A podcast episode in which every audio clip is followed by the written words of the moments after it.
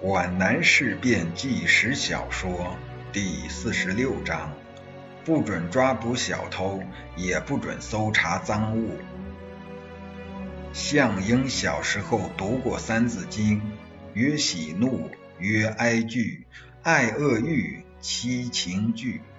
在这几天中，他把人生七情的滋味尝遍了，反复的尝，混合的尝。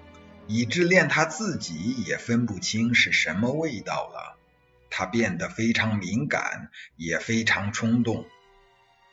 狄公部鲁干事带人搜捕陈冠群的事，让他大为恼火。这样重大的事情，竟然瞒着他进行。他是做过指示的，要严密监视，不准动手。如果不是赵令波原则性强，大娄子已经捅出来了。三十一日上午，他打电话给袁国平追查这件事情。袁国平回答的很含糊，一下子把责任揽在自己身上。政委，这是我的指示不够明确，造成了执行者的误解。袁国平吞吞吐吐地说。我已经跟敌工部、保卫部两位部长亲自交代过，怎么会有误解啊？我们研究过政委的指示，就是怕只监视不搜捕，等于眼睁睁的看着反共分子干坏事，起不到制止的作用，我才说我们要认真体会政委指示的精神实质，只要证据确凿，不妨先搜查。不行，这要出大纰漏的，会影响大局，会给对方以借口。项英一句一个惊叹号，给袁国平一种事关其重的压迫感。是的，袁国平似乎有难言之隐，虽然承认了错误，却非常勉强。项英放下了电话，落一叶而知秋，他感到自己威信下降，尝到了世态炎凉的滋味。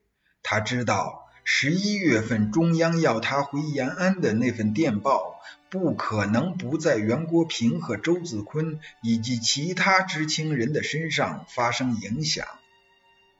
兵站总站长是个精明的人，他对陈冠群靠得最近，看得也最清，但是不经搜查是很难拿到赃物的。当郑大中被杀之后，他认为搜查陈冠群的时机到了。他报告了袁国平和项英。项英对陈冠群进行特务活动是半信半疑的。他认为采取监视而不搜捕的指示，无疑是完全正确的。当敌工部部长到总兵站去具体安排这个工作，以体现项英这个指示的时候，张站长笑了，呵呵，这不是等于原地踏步吗？若说监视，我们并没有放松过。如果不加以搜捕，监视有什么用？眼睁睁的看着他们进行反攻活动，以致杀人作恶，后患是无穷的。政委认为没有证据。站长说的很形象，也很幽默。不准抓小偷，又不准搜查赃物，证据永远不会有。这时，叶挺视察了二支队的工作，到总兵站来，听了两位部下的情况汇报，非常恼怒。你们还迟疑什么呢？证据？郑大中的尸体不是证据吗？大街上那些造谣污蔑的标语不是证据吗？张渡区的反共活动已经搞得乌烟瘴气了。我们曾经给战区和上官云相去过电报，可是现在却越演越烈。我们正在北移的紧要关头，如果不早采取措施，那是要坏大事的。两位下属都沉默着。叶挺又问：“另外，浮口渡桥为什么架设这样早？这不全落在陈冠群这户特务的眼里了吗？张渡区是三战区特务头子安排的反共中心，陈冠群就是这个中心的核心人物，搜捕的越及时越好。”敌工部和总站长对望了一眼，说：“项副军长是怕影响大局，给国民党当局以借口。如果这样怕，我们的黄桥战斗还能打吗？”